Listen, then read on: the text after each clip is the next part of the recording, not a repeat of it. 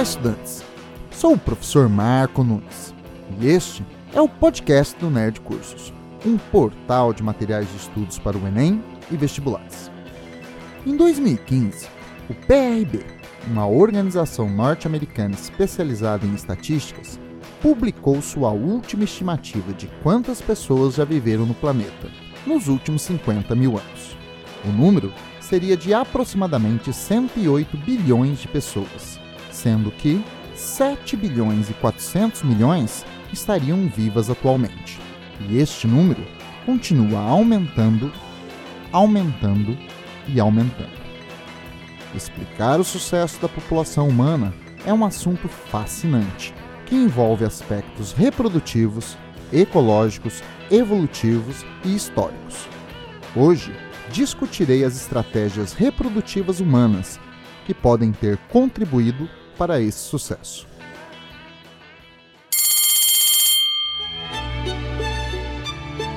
A reprodução é o processo biológico mais importante para os seres vivos, pois repõe os organismos mortos por envelhecimento e pelas pressões ambientais, minimizando os riscos de extinção. No reino animal, há dois padrões reprodutivos: o assexuado e o sexuado. O padrão assexuado envolve um só organismo, chamado organismo mãe, que gera de forma relativamente rápida organismos filhos, que são suas cópias genéticas. Mas a maioria dos animais seguiu um outro caminho reprodutivo, bem mais complexo, demorado e caro do ponto de vista energético a reprodução sexuada.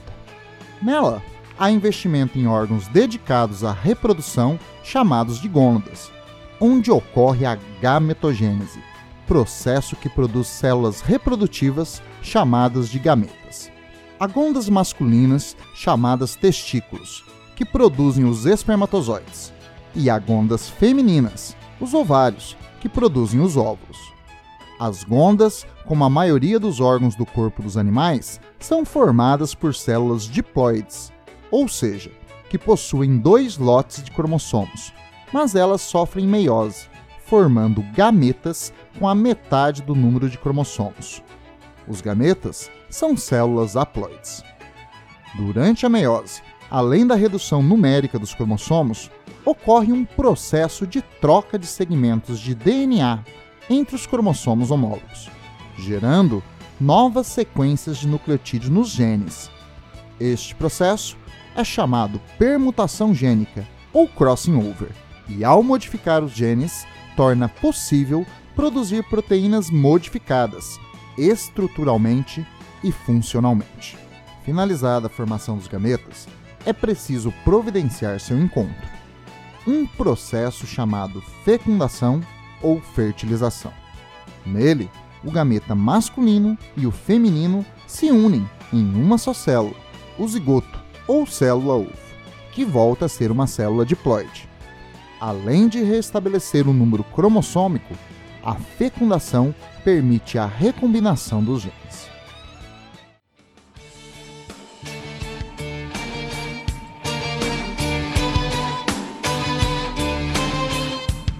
Alguns animais produzem os dois tipos de gametas no mesmo corpo.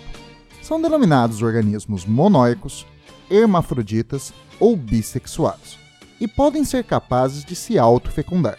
Mas a maioria dos hermafroditas não se autofecundam. Optaram por seguir, em suas histórias evolutivas, por um caminho mais complicado, o da fecundação cruzada, mesmo processo seguido pelos animais de sexos separados, aqueles conhecidos como dioicos ou unissexuados. A fecundação cruzada é um processo mais difícil e caro, pois envolve encontrar um parceiro, conquistá-lo e, às vezes, disputá-lo com outro pretendente. Então veja só, a reprodução assexuada é mais econômica que a sexuada. Ter os dois sexos no mesmo corpo e realizar a autofecundação também é menos dispendioso do que ter os sexos separados e realizar fecundação cruzada. Então, por que a maioria dos animais realizam reprodução sexuada e fazem fecundação cruzada, mesmo quando possuem os dois sexos no mesmo corpo? A resposta para essa questão é a geração de filhos com uma maior variabilidade genética. O crossing over, que ocorre durante a meiose para formar os gametas na reprodução sexuada, forma genes modificados, que podem gerar novas proteínas. E a fecundação cruzada combina genes de dois organismos diferentes, podendo gerar variabilidade genética nos filhos. Em uma população, a variabilidade é como uma pólice de seguro contra mudanças ambientais que podem ser negativas para os organismos. Se todos forem iguais, o que afeta um afetará a todos, aumentando os riscos de extinção. Então, o investimento extra vale muito a pena.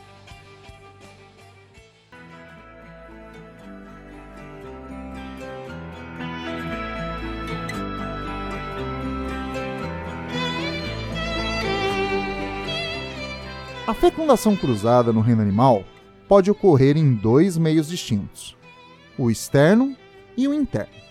A fecundação externa é o processo mais comum em animais aquáticos, pois permite aos espermatozoides nadarem em direção ao óvulo.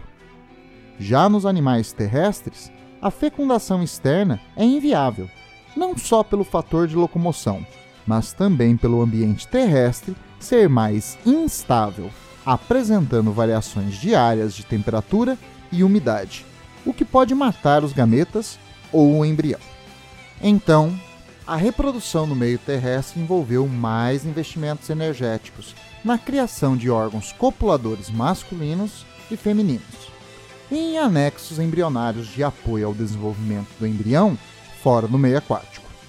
Mas, por outro lado, a fecundação interna economiza energia na produção de gametas, pois, ao ocorrer no ambiente protegido do corpo, pode-se produzir um número menor deles, sem afetar o sucesso reprodutivo da espécie, pois as chances de fecundação aumentam.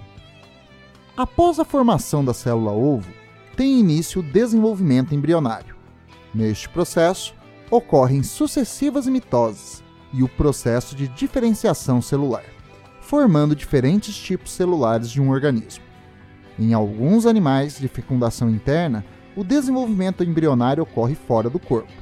Logo depois da fecundação, o zigoto é envolvido por uma casca protetora e parido para o meio externo, para se desenvolver. Essas espécies são denominadas de ovíparas. Mas algumas espécies de fecundação interna retém os ovos dentro do corpo para se desenvolverem em um ambiente mais estável e protegido contra predadores. Elas são chamadas de ovovivíparas. Os mamíferos seguiram por um caminho mais eficiente, mas também mais caro. A presença de um útero, um órgão onde o embrião e o feto se desenvolve por um longo período de tempo, conectado ao organismo mãe por um anexo de sustentação vital, a placenta, que fornece nutrientes alimentares, hormônios, coleta discretas e faz trocas gasosas. Estes animais são denominados vivíparos. A viviparidade dos mamíferos aumenta o sucesso reprodutivo. Então, normalmente são paridos poucos filhotes, ou mesmo um único, como acontece na espécie humana.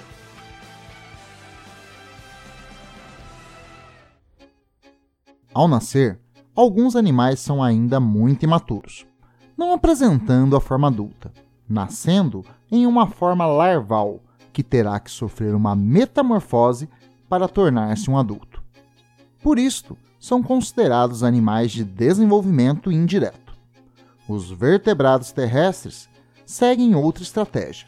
Prolongam o desenvolvimento dentro dos ovos ou do útero, dando tempo para o desenvolvimento da forma adulta ocorrer, não passando por uma metamorfose após o nascimento. Neles, o desenvolvimento é dito direto. Parir filhotes na forma adulta é uma boa estratégia, pois gera filhos com maior chance de sobrevivência, mas aumenta muito o gasto energético dos organismos, especialmente nas espécies em que o desenvolvimento ocorre no interior do útero, como nos mamíferos. Depois de parir os óvulos, as espécies de fecundação externa raramente investem energia em cuidados com os filhos. Entretanto, nas espécies de fecundação interna, especialmente nas vivíparas, como nos mamíferos, os filhotes são amparados pelos pais, com nutrição pelo fornecimento do leite materno, um líquido altamente nutritivo e com anticorpos para a defesa do recém-nascido. E ainda contribuem com proteção contra predadores. Em alguns mamíferos, o período de cuidado é curto, envolvendo alguns meses, mas em outros podem durar anos, até mesmo décadas. Um período que os pais ensinam aos filhos os melhores meios de sobrevivência e os futuros cuidados com os filhotes. Em primatas, inclusive na espécie humana, o investimento envolve a mãe abrir mão de se reproduzir por alguns anos, à espera que o último filhote se torne menos dependente dos pais. Poucas espécies investem tanto assim no sucesso dos filhos. Então, vamos a um resumo. A reprodução humana é sexuada, com fecundação interna, desenvolvimento interno e direto, com intensos e prolongados cuidados após o nascimento. A reprodução humana é muito cara. Cada filhote custa muita energia. Então, a estratégia foi reduzir o número de filhotes gerados a cada ciclo reprodutivo ao mínimo, um por vez, mas protegê-lo ao máximo contra as pressões ambientais. O podcast acaba por aqui, mas nossa interação pode continuar em www.nerdcursos.com.br barra podcasts. Lá tem o roteiro do programa, um link com a trilha sonora e meios de alimentar o podcast com dúvidas e comentários, que podem dar origem a outros programas. Participaram desse episódio, na abertura, Dick Dale, com a música Mirslow, David Garrett, violinista norte-americano, e eu, o professor Marco Nunes, investindo muita energia para te ajudar no Enem e vestibulares.